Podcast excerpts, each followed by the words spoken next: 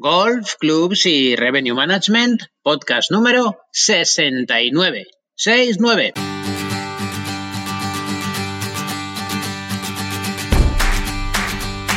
Hola amigos, soy Daniel Asís y os doy la bienvenida a una emisión más de nuestros podcasts, hoy dedicada a un elemento del campo de golf por el que siento cierto cariño a pesar de los muchos disgustos que me ha generado, que me ha creado. Me refiero a los bunkers, a las trampas de arena y que, bueno, de acuerdo con una conversación que tuve hace unos días con una serie de amigos golfistas, pues es un elemento controvertido hay a quien le gusta y a quien no le gusta, hay quien prefiere el estilo antiguo, hay quien elogia las versiones modernas, con lo cual dije, pues venga, vamos a darle una oportunidad a este tema y a transmitir un poco lo que es mi impresión sobre los bunkers. Pero antes de arrancar, recordad que aquí tratamos todos los temas que pueden ayudar a los directores de los clubes deportivos, de los clubes sociales y de los campos de golf. Hablamos sobre todo aquello que necesitéis para mejorar la satisfacción de vuestros clientes, para modernizar y optimizar el aprovechamiento de las instalaciones, para aportar más rentabilidad a los propietarios y, en resumen, para tener aún más éxito en vuestro trabajo y en vuestra profesión.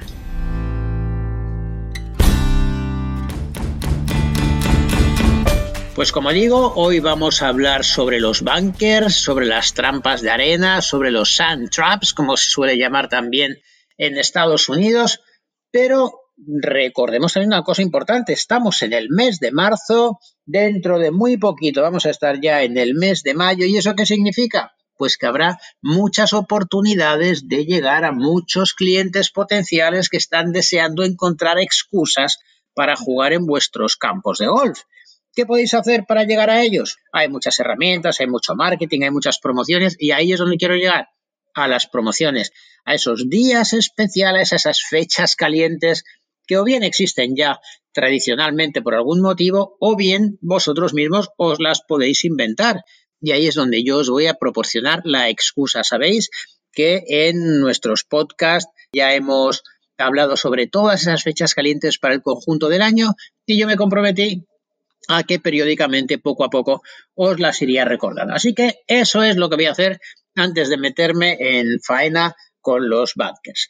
Recordaros, en el día, en el mes de mayo, hay una serie de días importantes y, como digo yo, excusas para que os inventéis algo que haga que la gente venga a conocer vuestras instalaciones y a jugar en ellas. El día 1 de mayo es el Día Internacional del Trabajador.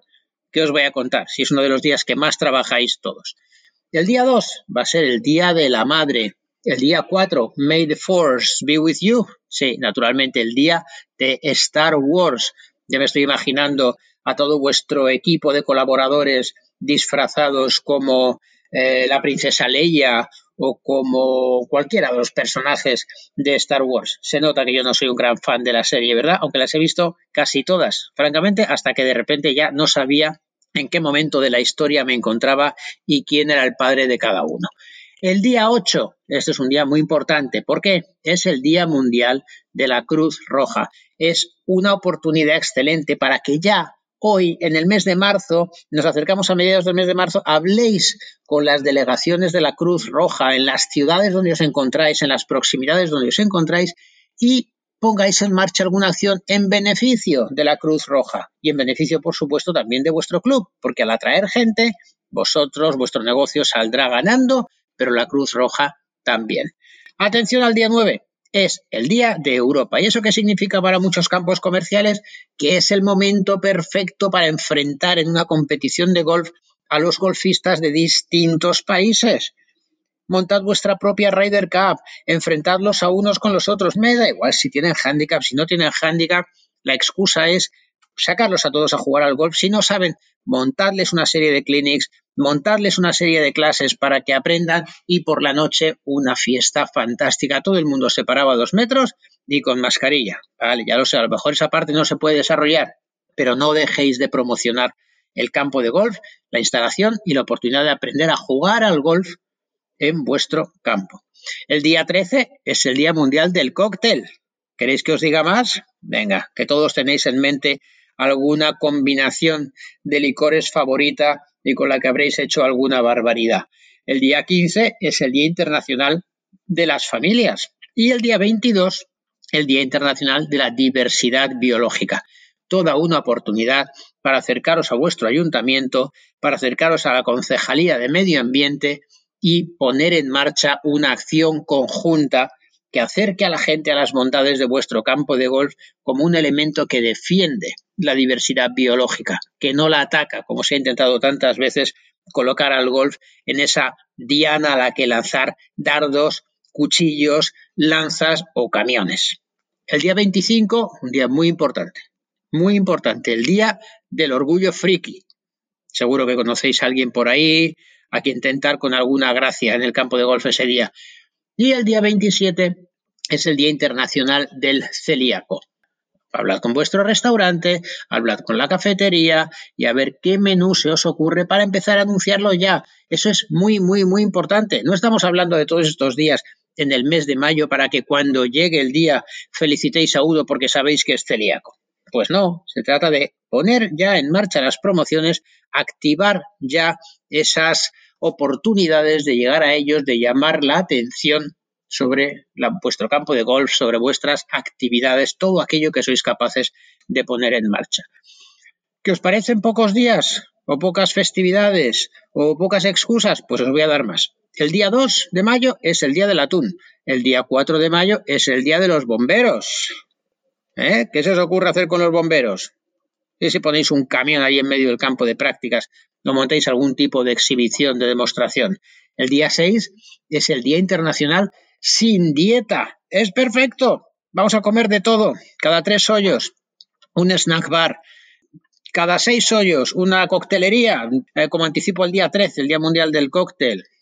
No tengo yo que daros las ideas, estoy seguro que se os está ocurriendo. Además, por si acaso, el día 6, además de ser el Día Internacional sin dieta, es el Día Internacional del Crucigrama. Y el día 8 es el Día Internacional de las Aves Migratorias. El día 12 es el Día Internacional de las Enfermeras. ¿Eh? Si os está ocurriendo alguna idea, el día 4 los bomberos, el día 12 las enfermeras, el día 13, Día Internacional del Humus, el día 20, Día Internacional de las Abejas y el día 31 es el Día Internacional sin tabaco. Perfecto. Ese día todo el mundo a vivir una vida saludable. Bueno, pues vamos a entrar a analizar un poquito el tema de los bunkers. No tengo que hablaros mucho sobre ello, lo conocéis de sobra, sabéis lo que tiene de bueno, lo que tiene de malo, lo bonitos que resultan cuando viajáis a campos maravillosos en el extranjero y lo desastrosos que resultan de acuerdo con la opinión de tantos y tantos jugadores y abonados o socios que os vienen a la oficina tantas veces a quejarse sobre los bunkers. Bueno, habrá que recordarles que un bunker, en principio, es un obstáculo. Y eso significa que si tu bola cae del bunker, deberías perder un golpe. O, si eres capaz de conseguir un golpe genial y maestro desde allí, pues recuperarlo o, no perderlo y volver a la situación original. El caso es que los bunkers deben ser sobre todo eso. Nadie dice que los bunkers sean un elemento estético que no deban influir en el juego.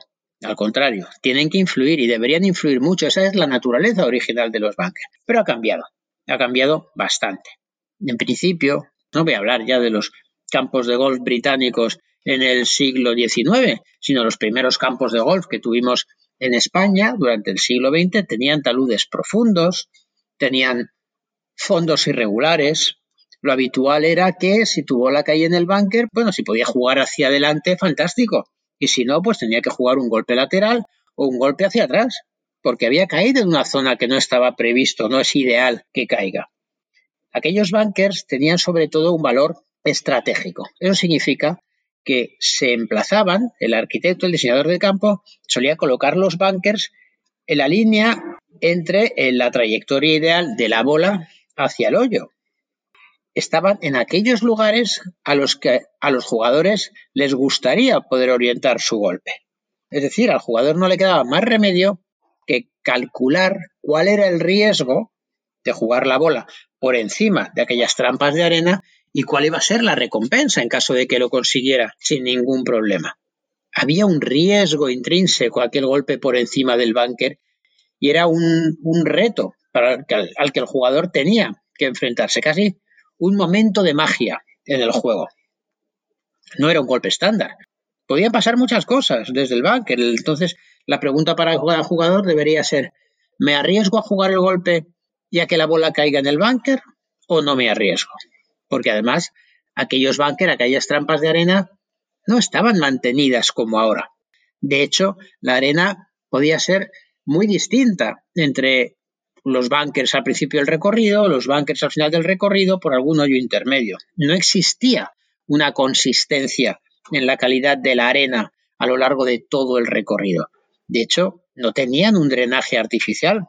Los primeros bunkers siempre se diseñaban aprovechando elevaciones del terreno contra las cuales rellenar ahí arena que dieran una referencia al juego y ahí ponemos, ahí, queda un bunker. Drenaje artificial, que el agua se vaya. No, si se encharca, pues se encharca. ¿Qué le vamos a hacer? Por eso la tendencia a aprovechar una elevación del terreno para que por lo menos el agua, por gravedad, saliera de la base del, del búnker. Además había pocos. Esa trayectoria ideal de la bola desde el tee hasta el hoyo, pues tampoco tenía por qué dar para que hubiera muchos bunkers por el recorrido. Justo lo contrario que hoy, ¿verdad? Entonces había pocos, estaban mal mantenidos, pero eran parte del espíritu del juego del golf. Hoy, ¿cómo son los bunkers? Hoy los bunkers son parte de la fotografía. Son casi la parte más importante de la fotografía. Entre su color blanquecino, por no decir blanco inmaculado, entre sus curvas perfectamente delineadas, esa belleza que transmiten que hasta eclipsa la forma del green o la posición de la bandera ya no se colocan en la línea entre el jugador y el hoyo. En los campos modernos no es habitual encontrar muchos bunkers justo delante del green.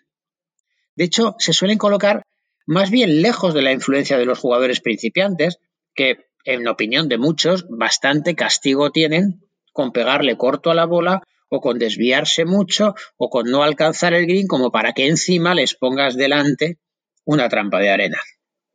Entonces los bunkers modernos tienden más a, definir la trayectoria del hoyo. Se suelen colocar en el lateral de las calles, enmarcando aquí está el dogleg o incluso aquí está la parte exterior del dogleg. Hay muchos sitios en los que podréis comprobar que los bunkers evitan que la bola se meta en problemas mayores, ya sea porque si te sales de la calle por ese lado hay un barranco, pues vamos a colocar ahí un bunker para que la bola no se vaya al fondo de barranco y la gente pierda mucho tiempo buscándola. O si detrás del green hay un obstáculo de agua, pues vamos a colocar un bunker por detrás del green para que la bola no se vaya al obstáculo de agua y de nuevo la gente no pierda mucho tiempo buscando la bola, pescándola, identificando el punto por el que la bola ha entrado al obstáculo de agua y una vez que ve que no puede dropar o que no le conviene dropar al otro lado del obstáculo de agua, me voy para atrás a volver a repetir el golpe con lo cual pierden más tiempo. Habréis notado también que los taludes de los bunkers hoy en día no son profundos, no son esos bunkers temibles en los que, como dice eh, la famosa frase, solo cabe la bola y un jugador de mal humor. Son taludes bajitos para que el bunker se vea bien, para que se vea la arena, para que el jugador perciba perfectamente dónde está el problema y al identificar dónde está el problema, identifica cuál es la línea mm, segura por la que tiene que jugar. Y al mismo tiempo, el talud bajo permite que, que adornen el green, que den estética al conjunto del, del hoyo. Por supuesto que hablar de la arena. Tiene que ser consistente.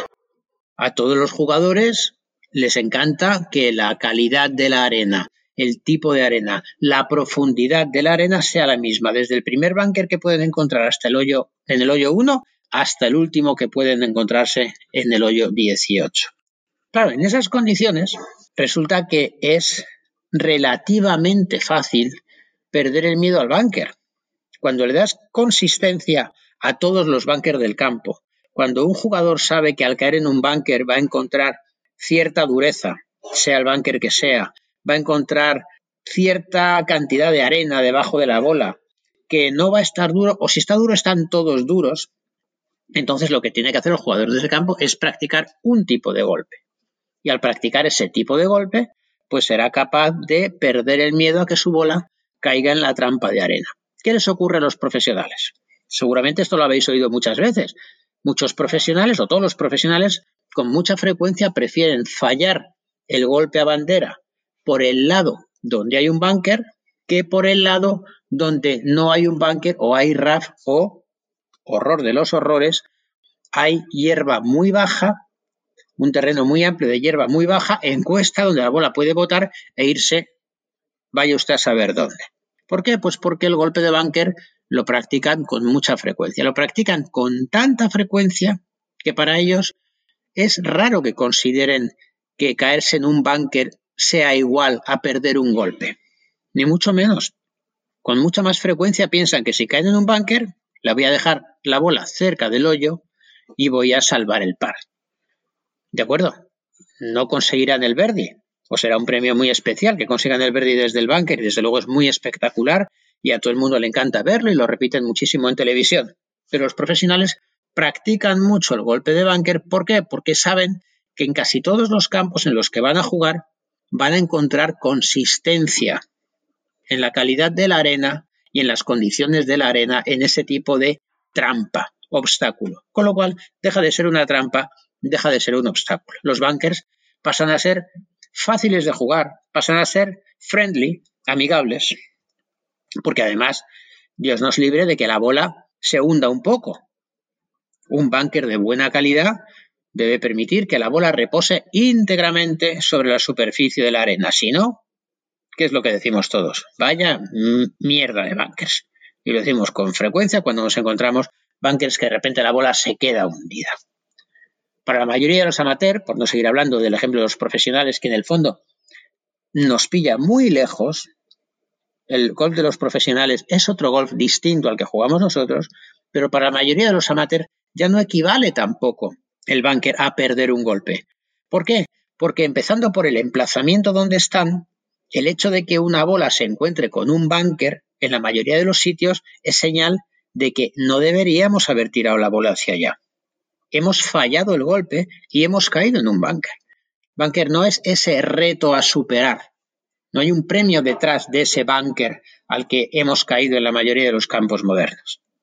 Esos bunkers lo que hacen es definir esa trayectoria del hoyo, impedir que se vayan a parar a un sitio peor y con ello incluso agilizar el juego. Es decir, disminuyen el grado de castigo a los jugadores.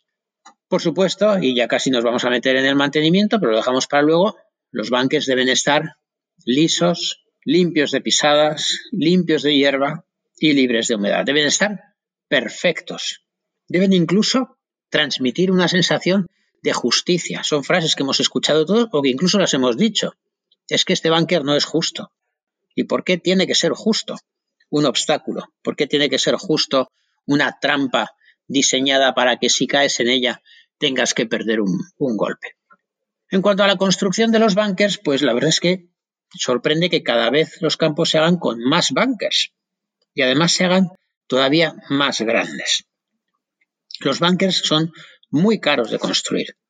Son uno de los elementos más caros de construir en un campo de golf, porque requieren excavar el terreno, hacerles zanjas de drenaje, meterles los tubos corrugados, compactar el suelo alrededor de la zanja, recubrirlos de grava de diferentes grosores y de piedras, luego ya recubrirlos de arena y poner tepes en los taludes. Eso con la época en que yo empecé a jugar al golf, en los años 80. Hoy ya es impensable que un bunker moderno no se diseñe también con telas por encima de la, de la grava para evitar que crezcan malas hierbas y para evitar la contaminación de la arena impoluta con la tierra del fondo. Y más aún, la tendencia moderna es que encima de esa grava, en lugar de telas, se pongan polímeros que le dan consistencia a la grava aun cuando sí permiten que sean permeables, que pase el agua, y los taludes se hacen con ladrillos de césped artificial, construyendo una especie de muro que ya no requiere el mantenimiento complejo de esos taludes, muchas veces con, con máquinas segadoras flotantes que hasta corres el riesgo de, que se te caiga un operario dentro del búnker. Desde luego la arena no vale cualquier arena.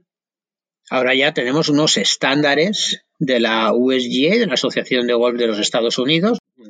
Como sabéis, la asociación, una de sus departamentos más importantes, se dedica a la agronomía y a definir los estándares ideales para los campos de golf.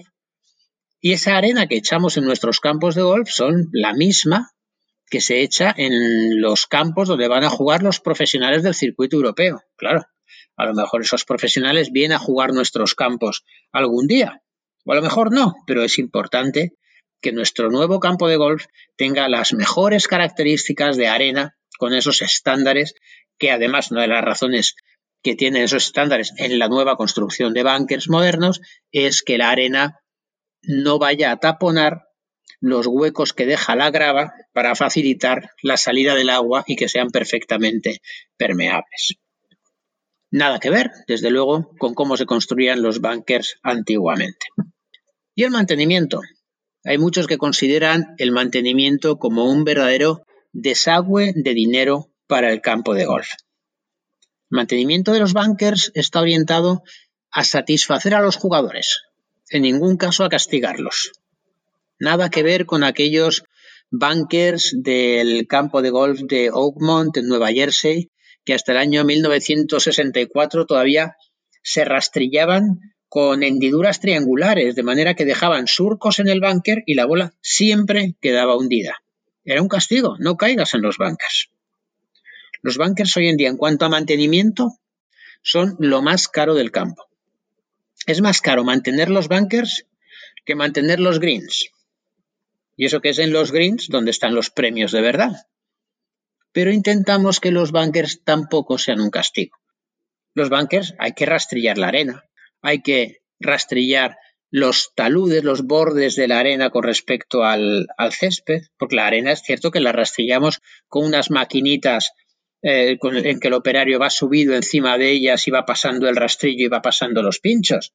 Pero luego la parte más próxima del, del bunker al césped, esa se rastrilla a mano, para que tenga de nuevo esa consistencia, para que no nos deje la, la, motoniveladora no nos deje de repente un surco de una rueda cerca del borde de los bunkers, porque además es donde es más fácil que caigan las bolas al rodar desde, desde fuera, desde el césped pues hay que rastrillar a mano los taludes. Hay que eliminar las malas hierbas, ya sea también a mano o fumigando. Hay que soplar las hojas y ramas. Muchísimos campos, el árbol más característico que tienen es la encina. Pueden caer bellotas, pueden caer hojas.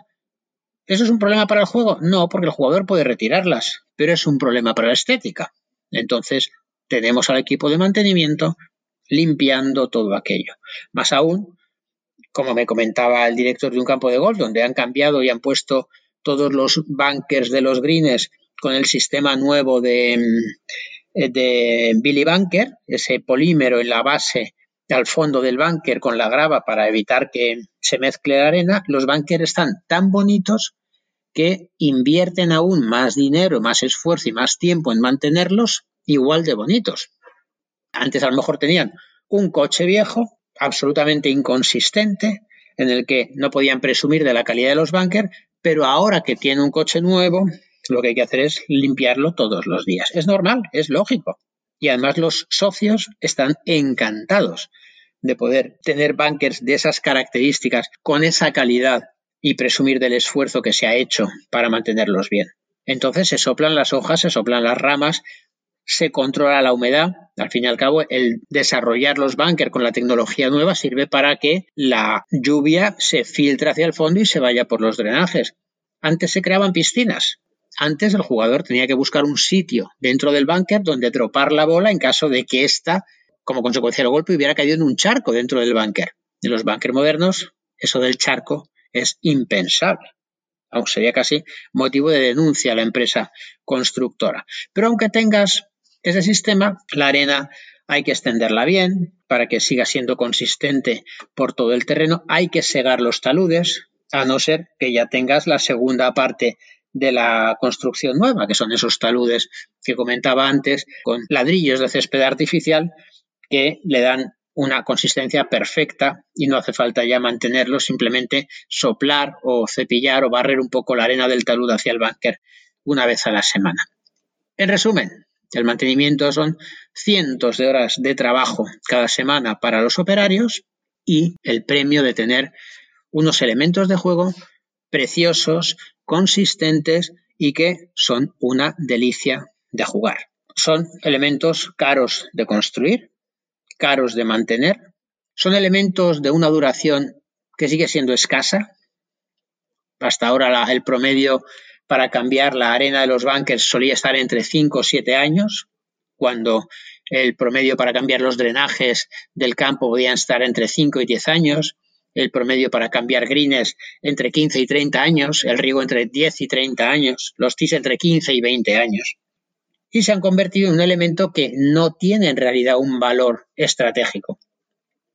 Buscamos que el campo de golf sea más sencillo de jugar para los jugadores novatos. No queremos hacerles sufrir en el campo de golf. ¿Por qué? Porque por suerte hoy en día tenemos los campos mucho más llenos que hace 50 años y lo que queremos es que jueguen deprisa, que se diviertan, que lo pasen bien y que vuelvan.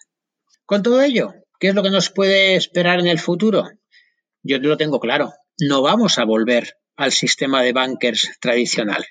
Imposible. Los clientes no los querrían.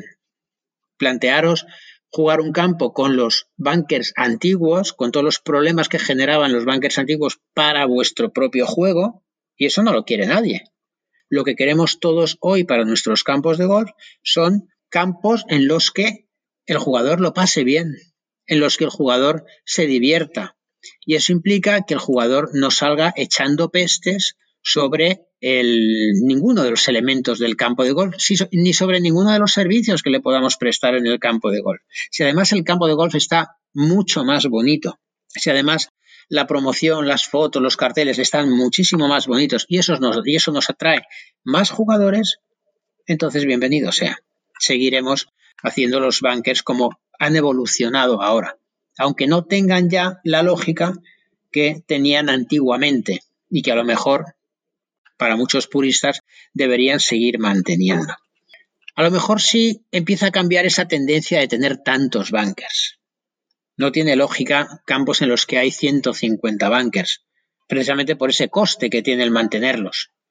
Se pueden tener bankers, pues por ejemplo, de hierba, si se quiere penalizar los dejas, crecer la hierba o siembras hierba, dejas crecer alta y tienes ahí de repente un elemento que sí que habrá que segarlo, pero no hay que cuidarlo con la frecuencia con que hay que cuidar la arena. Otra alternativa para penalizar quitando bunkers es hacer taludes de antegreen muy segados o con hierba alta. Me diréis, pero son cosas totalmente contrarias, totalmente distintas. Es cierto. Cuando hemos visto taludes de antegrines y, y, entornos de antegrines con hierba alta, pues habitualmente los Open de Estados Unidos, recordaréis en la televisión, la Asociación de Golf de Estados Unidos presume de preparar sus campos muy difíciles y eso habitualmente implica que fuera de la calle y fuera de los greens lo que encuentran los jugadores es hierba muy alta, donde resulta difícil el impacto de la cara del palo con la bola y por tanto se descontrola el, el, golpe y no es tan fácil dejar la bola cerca. Pero resulta, como habréis visto también en Augusta National, que los taludes de antegrines están muy segados, muy cortitos, muy cortitos, porque ahí el impacto del palo con la bola, pues no es fácil. Es posible que golpee ligeramente detrás, es posible que por miedo a pegarle detrás le dé un golpe demasiado liso, y además cuando la bola cae en esa zona, se puede ir mucho más lejos de lo que el jugador espera.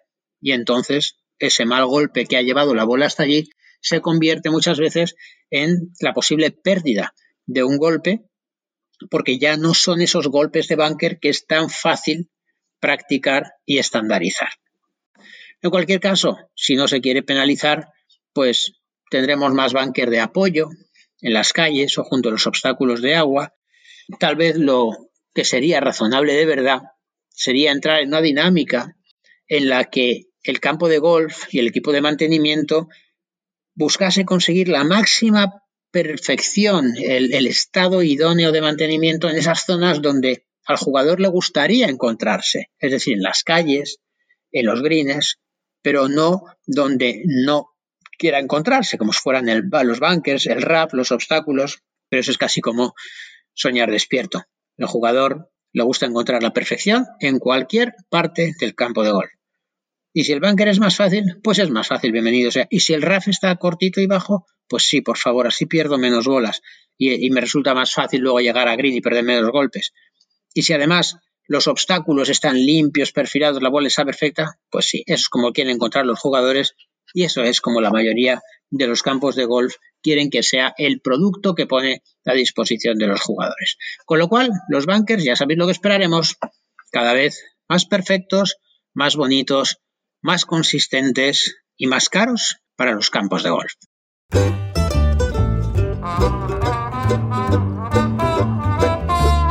Pues esto fue todo por hoy. Muchas gracias por escucharnos y recordad que también os animamos a repasar los podcasts anteriores en los que podéis descubrir muchos consejos, muchas ideas interesantes y las recomendaciones muy útiles de los profesionales de la industria de los clubes y de los campos de golf que han compartido este micrófono. Insisto en pediros que nos hagáis llegar vuestras opiniones y vuestras dudas y también los temas que os gustaría que tratemos en los próximos podcasts. Agradecemos vuestras 5 estrellas en iTunes o las valoraciones positivas en Spotify y en iBox que nos ayudan a llegar a más profesionales de la industria del golf. Hasta el próximo episodio, os deseo un día muy feliz desde Golf, Clubs y Revenue Management.